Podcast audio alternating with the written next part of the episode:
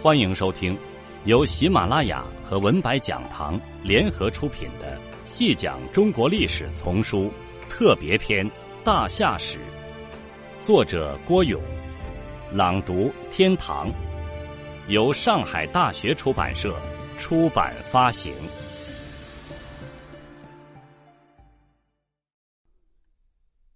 第五十集，孔子的第三十二代裔孔颖达。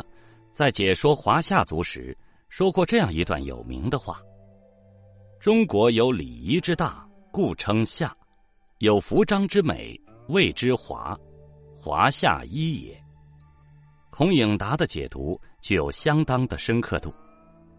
他从礼仪的角度来定义夏，相当得体；他又从服饰衣冠的角度来定义华，很有心得。礼仪表征真善。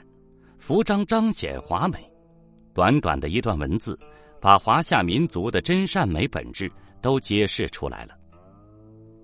至于华夏一也，则说的相对有点含糊，是历来就一也，还是在发展过程中渐次一也？著书者孔颖达没有说清，而就在这一点上是有必要加以探讨的。似乎有这样一种可能性。原先，夏氏集团和华氏集团是有所区分的。夏氏集团的来龙去脉前面已经讲过了，它源自炎黄。武帝时代是当时的三色世界中夺目的一色。后来，夏族人北上东进，在中原的崇山一带站住了脚跟。鲧、禹父子两代都被封为崇伯。而华氏集团的渊源就不太说得清楚了。但是，据学者考证，大约到了夏族人进入中原的时期，华族人也来到了中原一带发展。著名考古学家苏秉琦先生在关于仰韶文化的若干问题一文中有这样一种说法：庙底沟类型遗存分布中心是在华山附近，这正是和传说。华族发生及其最初形成阶段的活动和分布情形相像，所以仰韶文化的庙底沟类型可能就是形成华族核心的人们的遗存。庙底沟类型的主要特征之一的花卉图案彩陶，可能就是华族得名的由来。华山，则可能是由于华族所居地而得名。这种花卉图案是土生土长的，在一切原始文化中是独一无二的。华族及其文化也无疑是土生土长的。苏秉琦先生是根据神话传说和考古资料综合分析后得出上述结论的。如果这一结论可以成立，那么有一段时间，夏族在今河南的崇山一带为中心活动。华族在今陕西的华山一带为中心活动，可以说是毗邻而居了。因为崇山和华山只是各自的中心，从活动的大范围而言，两者必是交叉的。因为是毗邻而居，交往和交融一定是十分频繁的。很多情况下是你中有我，我中有你。这样看来，华夏一也。倒是历史的大趋势。就拿上面说到的仰韶文化的庙底沟类型来说吧，它的内部文化色彩也是很纷杂的，它涵盖的范围也很大，大致包括三个地域：一是华山和渭河流域的庙底沟类型；二是伊洛地区的庙底沟类型；还有汾河流域的庙底沟类型。三者都属于庙底沟文化。但又有各自的特色。我们常说的庙底沟遗存的陶器中的花卉图案，主要见于华山和渭水地区，那里的花纹图案具有极大的抽象性和模糊性。图案以阴纹为花，还是以阳纹为花，实在抽象的让人说不清。如果把阴纹视为图案，那么阴纹本身就成了阳纹，阳纹成了有意涂成的底色。如果把阳纹视为图案，那阴纹变成了烘托阳纹的底色，而且亦可把这类图案视为由阴阳纹合成的纹饰。大概创造这类花文化的人们追求的，也是一种抽象美、模糊美。同样风格的美的追求，还见之于汾河流域的庙底沟遗存中。可是，在伊洛地区的庙底沟遗存中，文化风格就不一样。那里除抽象风格外，还有不少写实题材和写实性画面。最著名的是那幅《冠于石斧图》。绘画于陶缸的一侧，高三十七厘米，宽四十四厘米。其画面中的冠与斧十分明晰，这就大有夏人的古朴之风了。可见，就是在夏与华两种文化的早期，两者也是既有区别又有交融的。要将这两种文化真正融为一体，需要有一伟大的社会变动为其背景。这次伟大的变动，就是大禹平水土，一般人说的大禹治水的伟大成功。大禹带着数万以至于数十万人的治水大军，纵横于神州大地十数年，或是数十年。凭水土的大业，先把原先的格局完全打破了，也打乱了。凭水土的大军中，会有华族人，也有夏族人，还会有其他各族人。在行进过程中，更会有各种族类的人加入，久而久之，族与族之间的界限磨去了，最大的文化成果就该是华夏族的形成。华夏族的形成过程，实际上也是新华族和新华人，比之于华山地区的华族与华人而言的形成过程，《山海经》历来被称为语书。认真读该书，尤其是该书的山经部分，就会发现它的确是了解夏文化、华文化、华夏文化的最好教科书。我赞同这样一种说法：《山海经》是知识的山，是知识的海，是古代的一部百科全书，其中蕴藏着极为丰富的知识矿藏。鲁迅先生少年时对该书也爱不释手。称其为最心爱的宝书。套用一句，它也是华夏族族源的一部宝书。可以说，《山海经》是一部宣示华文化的书。笔者粗粗统计了一下，在这部作品中，直接记述和描画华文化的地方就有一百多处。华的文化遍布于四荒八野，这说明华文化。已经完全走出它的原点华山地区，走向了神州大地的各个角落和各个方位。这里略举数例：在神州大地的南部，一座名唤昭岩山的山上，漫山遍野的开着草花和树花，有草烟，其状如酒而清滑，其名曰祝鱼，食之不饥；有木烟。其状如骨而黑里，其华似照，其名曰迷骨，配之不迷。说那种草花是青色的，十分奇特。说那种树木上开的花，其华似照，可以照亮四面八方，更奇特。在神州大地的西部，在一座名唤浮鱼山的山上，也是开遍了花朵，其上有木烟，名曰文经。其实如枣，可以以龙；其草多条，其状如葵，而赤华黄实。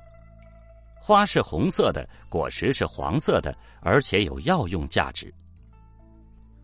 在神州大地的北部，在那座孤湖之山上，多积木，其上多华草。虽地处北方，但还是像其他地区一样的多华草。在神州大地的东部。有一座叫北浩山的大山，其上有木烟，其状如羊，赤滑，其实如枣而无核，其味酸甘，食之不虐。在神州大地的东部有一座甘枣山，其上多柳木，其下有草烟，魁本而杏叶，黄华而加实。这里只是略举数例，说明随着大禹治水的成功。花的崇拜和花的图腾早已走出了华山地区，在祖国的山山水水，都有繁花在开放着，都有花神在守护着。南西北东中，莫不如此。可以看出，《山海经》的作者不是单纯的在以华点缀自然景观，更多的是强化华的人文精神。在这里有三点是值得加以思索的。其一，华的护民、利民、药用作用的夸大化，在这里，华既是实际生活中客观存在的那种赏心悦目的自然景象，又是被神圣化、神灵化的民众的守护神。因此，在《山海经》中描述华本身的体态之美的同时，总要讲一讲它，包括花与相关的果实的护民功效。有的花和花石，食之使人不惑；有的花和花石，食之以戒；有的花与花石，食之以义；有的花和花石，福之不忘；有的花和花实，服之不忧；有的花和花实，食之以龙；有的花与花实，食之以风；有的花与花实，服之可以美人色；有的花和花实。食之以虐，有的花和花实，服之媚于人，就是变得讨人喜欢；有的花和花实，食之不噎；有的花与花实，食之不却，可以御兵，也就是刀枪不入；有的花和花石，食之不蛊，不受蛊惑；有的花和花石，食之可以走马，像马一样飞奔。食了一花朵。或食了一花朵结成的果实，能使精神病人变得健康吗？能使一个正常人像马一样飞奔吗？能铜身铁臂、刀枪不入吗？不能。这完全是一种花的崇拜和信仰，是把华民团结在一起的一种文化凝聚力。其二，华的色泽的多元化。以往华山地区的花是抽象的，而且会于陶器的表面是不鲜明的，究竟什么色泽讲不清楚。曾有学者观察了庙底沟类型花纹图案后，认定那是玫瑰花和菊花，认为的华族祖先也许是玫瑰花和菊花两个姻亲集团的联姻，但很快因为证据不足而被否定了。总之。庙底沟类型花卉的色泽是模糊的，而《山海经》显示的是色泽多元化的花崇拜。赤华，赤色的花。《西山经》曰：“其草多条，其状如葵，而赤华黄实。”《西山经》曰：“福山多畔木，指叶而无伤，木虫居之，有草焉，名曰熏草。”麻叶而方茎，赤滑而黑实，臭如迷芜，香草也。配之可以以利。西山经曰：有木焉，圆叶而白肤，赤滑而黑里，其实如纸，食之以子孙。就是吃了以后有益于生育子孙。东山经曰：有木焉，其状如羊，赤华。中山经曰：有草焉。其状如葵，叶而赤华，加实，实如宗家，名曰直主，可以以属，食之不眯。中山经曰：其木多桃枝钩端，有草焉，状如葵而赤华。大荒北经曰：大荒之中有横石山、九阴之山，上有赤树，青叶赤华，名曰曰若木。中山经曰：“半石之山，其上有草焉，生而秀，其高丈余，赤叶赤华，华而不实，其名曰嘉荣。服之者不停。”中山经曰：“有东南十里，曰泰山，有草焉，其叶状如笛而赤华，青华，青色的花。”南山经曰：“其状如酒而青华。”其华四照。中山经曰：有草焉，其状如蕲而毛，青华而白实，拂之不妖。白华，白色的花。青山经曰：石翠之山，其木多棕楠，其草多条，其状如酒，而白花黑石。西山经曰：竹山多乔木，有草焉，其名曰黄调，其状如鱼，其叶如麻，白滑而赤实。中山经曰：太室之山，其上有木焉，叶状如梨而赤李，其名曰柚木。福者不度，有草焉，其状如如树，白华黑实。中山经曰：有草焉，名曰王草，叶状如葵而赤茎白华，实如鹰玉，食之不渝。中山经曰：岷山。上有木焉，其状如荆，白华而赤实，名曰季柏，服者不寒。大荒南经曰：有盖油之山者，其上有甘祖，枝干皆赤，黄叶白华黑实。东又有甘华，枝干皆赤，黑华黑色的花。西山经曰：有草焉，其叶如蕙，其本如桔梗，其华而不实。名曰古榕，食之使人无子。黄华，黄色的花。西山经曰：原有佳果，其实如桃，其叶如枣，黄华而赤腹，食之不劳。西山经曰：密山，其上多丹木，圆叶而赤茎，黄华而赤实，其味如饴，食之不饥。西山经曰：有木焉。其状如糖，黄华赤实，其味如李而无核，名曰砂糖，可以遇水，食之使人不腻。西山经曰：其上多朽木，其下有草焉，魁本而杏叶，黄华而佳实。中山经曰：利泥之山，其上多姜，多栎木，是木也，方茎而圆叶，黄华而毛。其实如炼，服之不忘。中山经曰：有草焉，其状如坚，而方茎黄华赤实，其本如稿本，名曰寻草。中山经曰：轮水之滨有桑焉，大五十尺，其枝四曲，其叶大尺余，赤里黄华清肤，名曰帝女之桑。中山经曰。右东二百里，曰孤瑶之山，帝女死焉，其名曰女尸，化为瑶草，其叶虚成，其黄华，其实如兔丘，服之媚于人。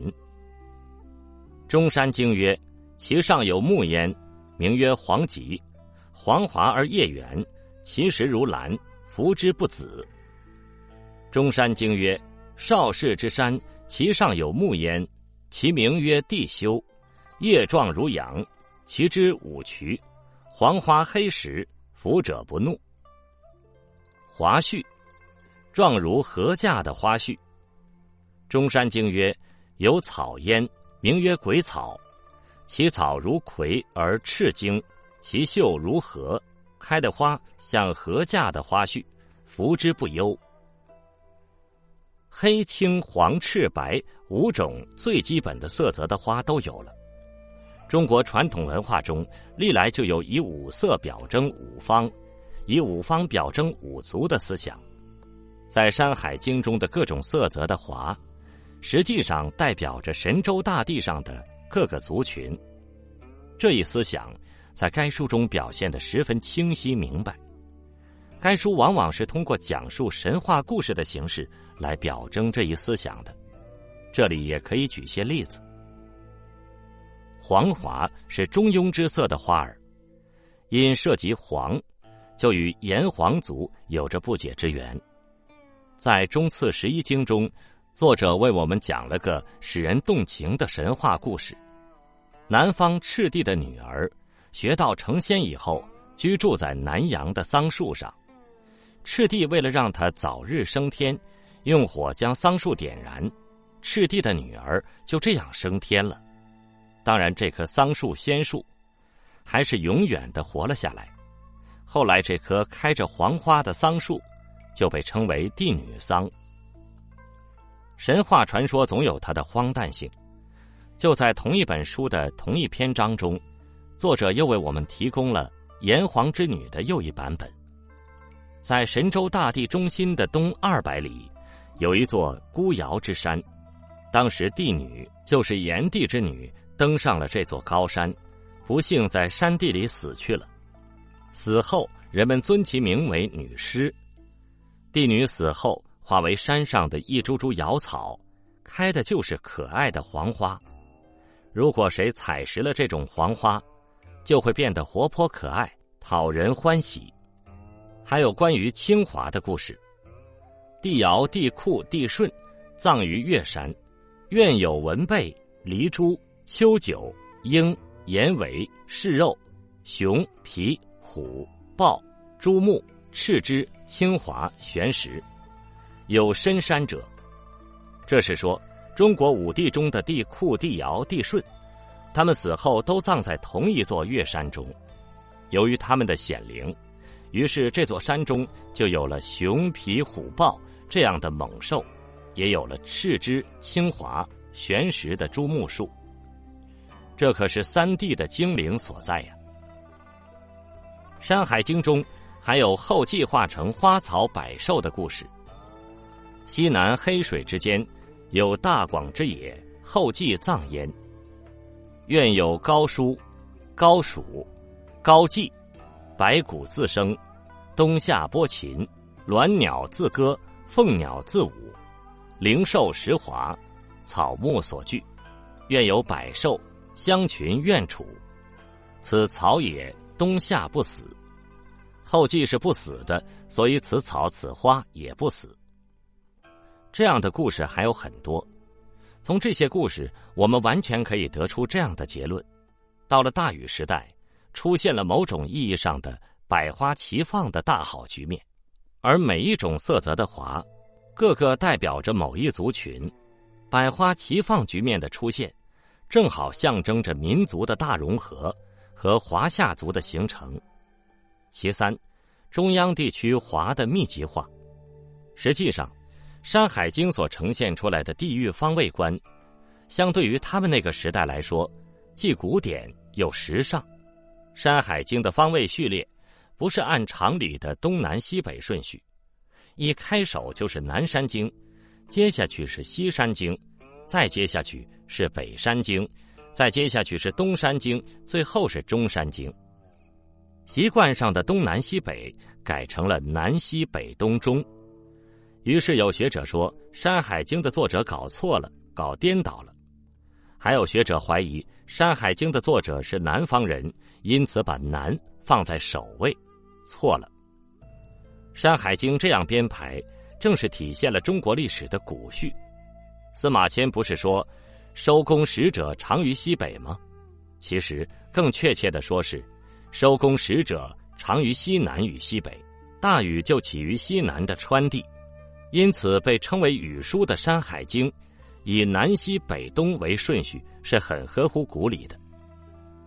在讲述地理方位时，《山海经》又是十分的时尚。作者审时度势，在讲述南西北东中的山海时，大大强化了中央地区的表述。这是所有先秦典籍中从未有过的。这里有两点要突出的讲一讲：一点是《山海经》所言的“中”。大大突破了中原的观念，是一个大中国的概念。这里我们暂不加分析，在以后的夏王朝的疆域文稿中要详述。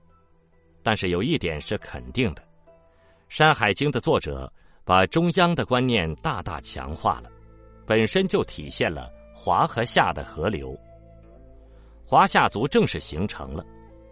第二点是，《山海经》把中山经。分成了十二经来讲，在篇幅上比南山经、西山经、北山经、东山经的总和还要多。